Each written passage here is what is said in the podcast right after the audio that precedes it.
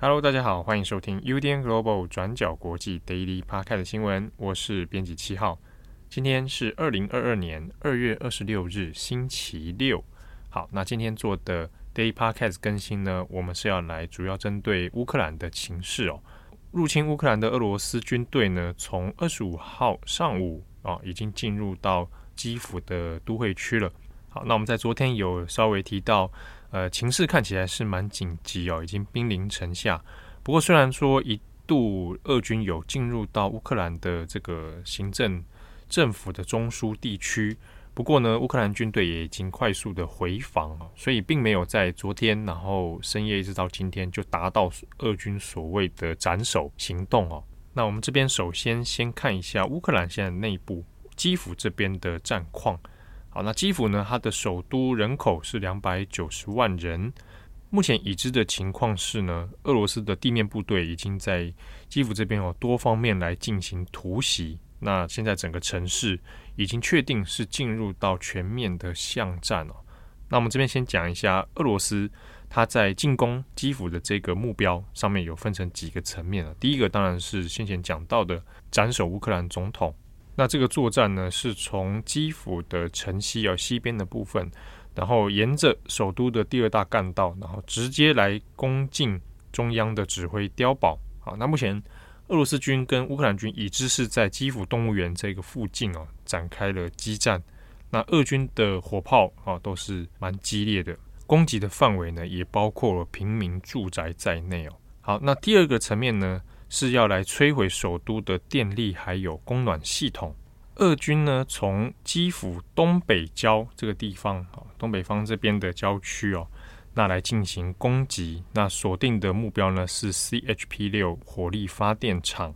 好，那这个发电厂呢，主要就是基辅都会区的一个供电最重要的来源哦。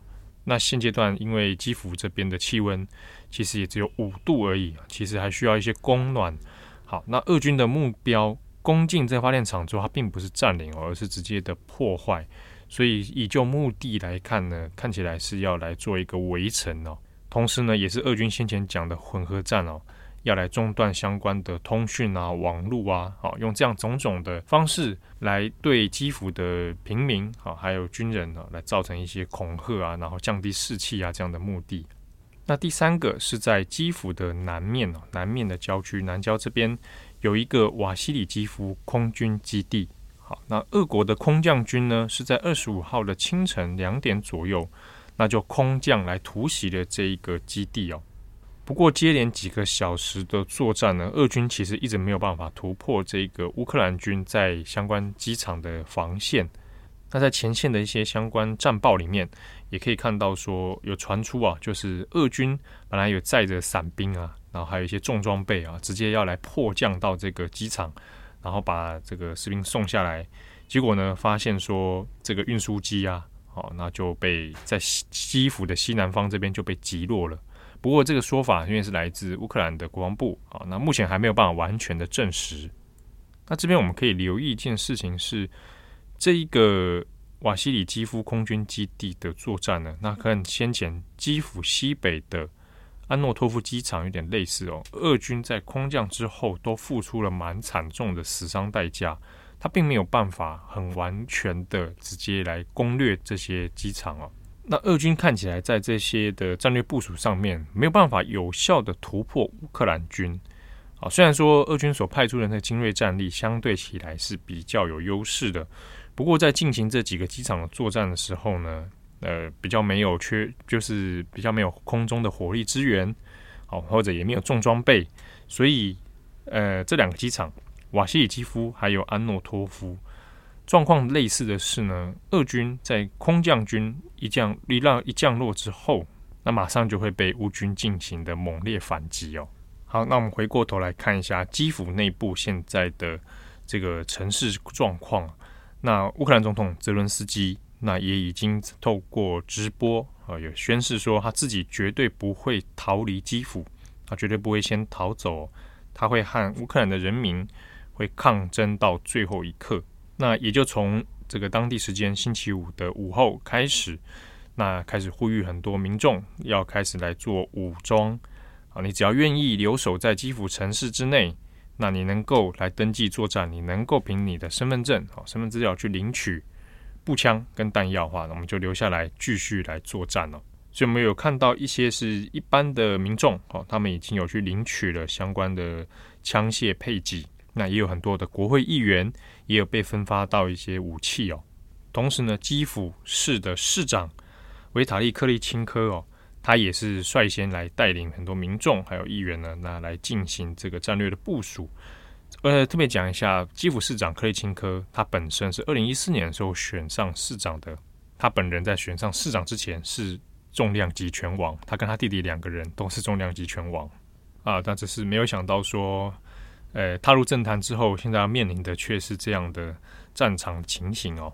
另外也很特别的是呢，泽伦斯基自己先前的政敌哦，也就是波罗申科啊，波罗申科在乌克兰有“巧克力大王”的这个称号。那先前呢，其实才被审判，但因为他过去有涉嫌到叛国罪啊，那是跟那个乌东的分离主义者呢收购煤矿啊。好，那这个波罗申科也很微妙的是，他现在也取得了啊，跟他的一些亲信呢。就拿的政府配给的这些 AK 四十七啊，还有一些反战车飞弹，波罗申科自己也亲上前线，在基辅城市之内呢，要来共赴国难。那 CNN 有找到他，那 CNN 就来做了一个专访啊。那波罗申科就很气愤的说：“这个普丁是脑子有问题啊，才会来开战哦。”那他相信乌克兰军民是绝对都会团结的。好，那 CNN 就问他了一句说：“那你觉得你自己在前线作战，你能够活多久呢？啊，毕竟毕竟你不是职业军人嘛。”好，那波罗申科就说他会拼死战斗到永远。好，那我们把视角再拉开一点哈，往基辅其他城市，整个乌克兰地区，现在呢，在全国范围之内，那还是有几个这个要塞城市，像哈尔科夫，那目前还是有遭遇到全城炮轰的一个状况哦。不过，这个一方面也是显示说，呃，相关的防线都还没有溃堤。好，那在南方的敖德萨，好，周边呢也还是有进行陆空啊两边的这样的炮击。那先前俄罗斯说已经瘫痪掉乌克兰的相关防空系统，但看起来现在状况是还是有进行反击哦。那我们这边看到的是，虽然先前我们看到北方哦白俄罗斯这边的配合。那俄国的入侵军队已经快速的集结到基辅的周边，不过呢，我们值得留意的是，这边的俄军他的后勤补给，好，那都出现了相一些问题哦，而且部队的伤亡规模比预期来的大。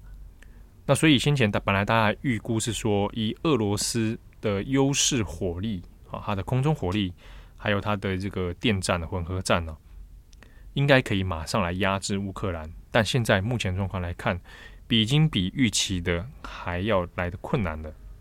但是呢，现在这样状况到底还能持续多久？俄罗斯的相关补给是不是真的能够会在短期之内来大量增援哦？那乌克兰能够撑多久？目前这个还要观察。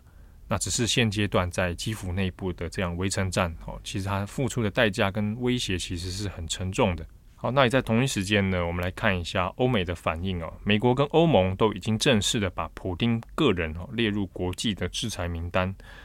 那普丁个人其实对这件事情，哎，完全是不甩啊。那就在电视转播上面，那也就还甚至还直接要求乌克兰的军人赶快现在来政变了。虽然说双方有试出一些谈判的这个停火谈判的一些看起来像善意啊，但是呢，俄罗斯方面所要求的是。乌克兰必须要全部撤除他的武装化，那才会有谈判。好，那这个有讲跟没讲是一样的，也没有要真的跟他跟你谈判的意思哦。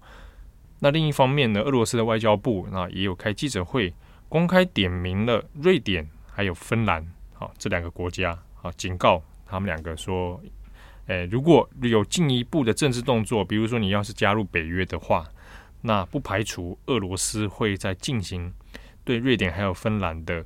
不利的军事行动哦，会让他们让他们承担后果。那这个主要原因是因为瑞典跟芬兰呢，在乌克兰这边战争开打之后，其实都有提供相关的援助哦。像芬兰是有直接就五亿美金就给给他资金援助了。然后瑞典则是有一些人道方面呢、啊，还有军事上的一些协助啊，那是欧洲国家里面少数在第一时间就有先赶快来援助乌克兰的啊。那总统泽伦斯基在当然也有在先前的这个电视直播上面也有讲，好，谢谢瑞典跟芬兰。那所以也导致说这两个现在被俄罗斯点名哦。好，那截至目前为止，在全球各地都陆续有一些声援乌克兰的。行动哦，那在一些各大的世界地标上面啊，那都有点亮乌克兰象征乌克兰国旗的色彩哦，蓝色跟黄色。比如说在巴黎铁塔，在伦敦的伦敦眼啊，好那几个，还有罗马的竞技场，好那都有做这样的点灯的声援乌克兰。好，那也有趣的是呢，有独立游戏公司，好那是开发这个算蛮有名的，叫做《这是我的战争》，This War of Mine。好，那如果有在玩游戏的朋友，可能会对这一款游戏是有有印象的哦。它是一款很著名的反战游戏。好，那这家公司呢，现在也宣布说，这一款游戏哦，这是我的战争。接下来一周的这个销售利润会全部捐给乌克兰红十字会。好，那希望能够来帮助到因为这场战争而受难的人。好，那有兴趣的朋友，你可以上网搜寻“这是我的战争 ”，This War of Mine。好，然后也可以搜寻乌克兰红十字会，可以查找一些相关资讯。好，更详细的报道，欢迎参考转角国际过去二十四小时那文字版的报道，那都由编辑郑红呢很卖命的帮大家来做追踪哦，所以也给编辑郑红一个加油跟鼓励啊。好，那其实这个事情爆发之后呢，对新闻工作者来说，身心都会蛮紧张的啊。好，那感谢大家的收听。我是编辑七号，我们下次见，拜拜。